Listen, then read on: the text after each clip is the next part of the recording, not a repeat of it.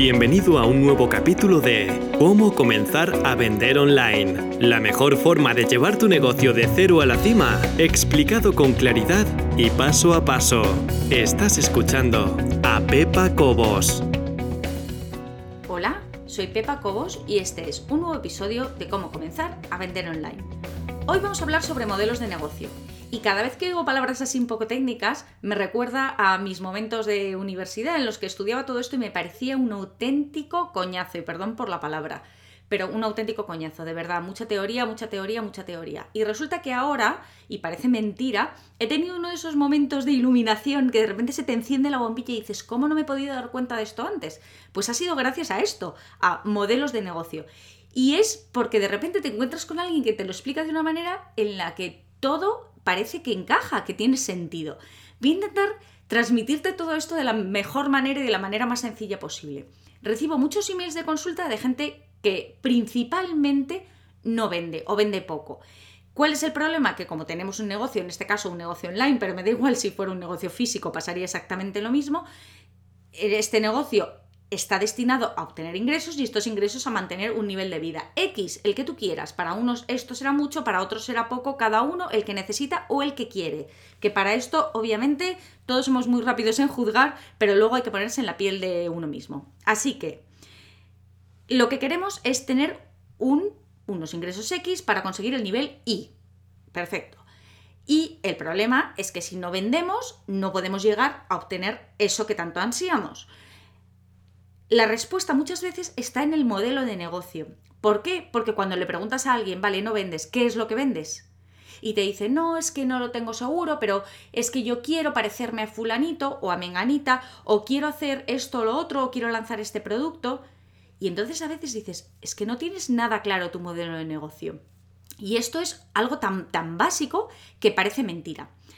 ¿Cómo podemos definir nuestro modelo de negocio? Y primero, ¿qué es un modelo de negocio? Un modelo de negocio simplemente es, vamos a, imagínate, un resumen con los productos y servicios que tú quieres prestar y una estimación de cuánto te va a reportar esos productos y esos servicios para poder mantener ese nivel que, del que estamos hablando. ¿Qué pasa? Que primero tenemos que tener muy claro esos productos y esos servicios. Para eso primero necesitamos saber a quién estamos vendiendo, quién es nuestro cliente ideal. De esto ya hemos hablado en muchas ocasiones. De todas maneras, si no... Si no lo recuerdas, si no has hecho este ejercicio, puedes entrar a pepacobos.es barra 50 número 50, pepacobos.es barra 50, y ahí vas a encontrar el post de hoy, y en el post de hoy ahí voy a dejar los enlaces para que puedas hacer estos ejercicios si no los has hecho antes. Entonces, lo primero obviamente es tener claro quién es tu cliente ideal y a quién le estás vendiendo, eh, a quién te estás dirigiendo, porque dependiendo a quién te estés dirigiendo, puedes ofrecer unos productos y unos servicios, sobre todo dentro de una categoría de precio determinada. Tienes que tener claro eso. Pero todavía más importante, y ahí es donde entra, no podemos crear un modelo de negocio que no sea sostenible. Sostenible quiero decir eh, para cada uno será, significará diferentes cosas. ¿Por qué te cuento esto? Porque imagínate que yo digo, no es que yo quiero tener un modelo de negocio, yo realmente quiero hacer lo mismo que hace y no voy a dar ningún nombre, ¿no? Pero fulanito de tal, que graba unos vídeos maravillosos y enseña a la gente técnicas de marketing y unos vídeos que es que, uff, ¿Qué pasa? Que yo ahí tengo un límite claro y es el dinero. Porque para grabar esos vídeos maravillosos hay que invertir dinero y a lo mejor yo en este momento no tengo ese dinero. Luego ahí yo ya tengo un límite que me está limitando eh, respecto o en cuanto a los productos o servicios que puedo crear. ¿Qué más límites puede haber? Porque el dinero obviamente es un límite. ¿Qué más límites puede haber? Tenemos el límite del tiempo. Entonces, estamos limitados por nuestro tiempo. Si tú tienes un trabajo que te ocupa toda la jornada laboral y luego esto lo tienes de momento como algo añadido, obviamente no puedes tener un modelo de negocio basado en productos o servicios que te roben ese poco tiempo que tienes. Porque si yo me dedico a escribir un libro y escribir un libro, imagínate que fuera mi modelo de negocio, escribir un libro me ocupa cinco horas diarias que no tengo, está claro que estoy limitada por ese tiempo. Entonces, ya decimos que podemos estar limitados por el dinero, podemos estar limitados por el tiempo, podemos estar limitados por el acceso a, gente mm, especial. Y me explico, yo puedo querer entrevistar o puedo mm, querer montar un modelo de negocio basado en las entrevistas a personajes relevantes, pero tengo acceso a esos personajes relevantes, puedo porque si no, me pasa lo mismo, ahí tengo otro límite. Y luego hay un límite que nos cuesta muchísimo aceptar, pero que está claro, y es el límite de los conocimientos. Yo hay un modelo de negocio claro, o hay productos o hay servicios que no puedo incluir dentro de mi modelo. ¿Por qué? Porque no tengo los conocimientos necesarios. Y no hablo solo de los conocimientos teóricos, porque, a ver, imagínate que yo supiera algo sobre, mm, no lo sé, eh, sobre dermatitis atópica y quisiera crear un curso sobre dermatitis atópica. Pero ¿qué me encuentro? ¿Con qué problema me encuentro? Me encuentro con un problema que no tengo página web, no tengo eh, la forma de vender online, la pasarela de pago, no tengo la manera de que esas personas que me han pagado entren al curso y esto es una falta de conocimiento técnico. ¿Se puede solventar? Sí, pero con dinero. Y entonces estamos ya eh, entrando en otro de nuestros límites. Entonces tenemos que ser muy conscientes de cuáles son nuestras limitaciones, tanto de tiempo, de dinero, de acceso a la gente, de conocimientos, y basar nuestro modelo de negocio en algo que, eh, lógicamente se adapte a nuestras circunstancias, que es algo que se nos olvida. No podemos copiar el modelo de negocio de nadie, por muy exitoso que sea, si entra dentro de nuestros límites, de nuestros límites infranqueables. Entonces, ¿Hay, ¿Hay, posibilidades? Hombre, por supuesto que hay posibilidades, porque podemos adaptar nuestro negocio a nosotros, que de hecho es al final lo más rentable y lo mejor, porque al final vas a tener un negocio que te va a llenar y no va a traspasar esos límites que no quieres traspasar o que no puedes traspasar ahora mismo, a lo mejor mañana sí, pero hoy no. Entonces, para crear el modelo de negocio tenemos que tener claro primero esos límites, obviamente, tenemos que tener claro el cliente al que nos estamos dirigiendo, tenemos que tener claro eh, una vez que sepamos los límites y sepamos el cliente, los productos o servicios que queremos ofrecer y tener productos o servicios dentro de todo el espectro de precios. ¿Por qué?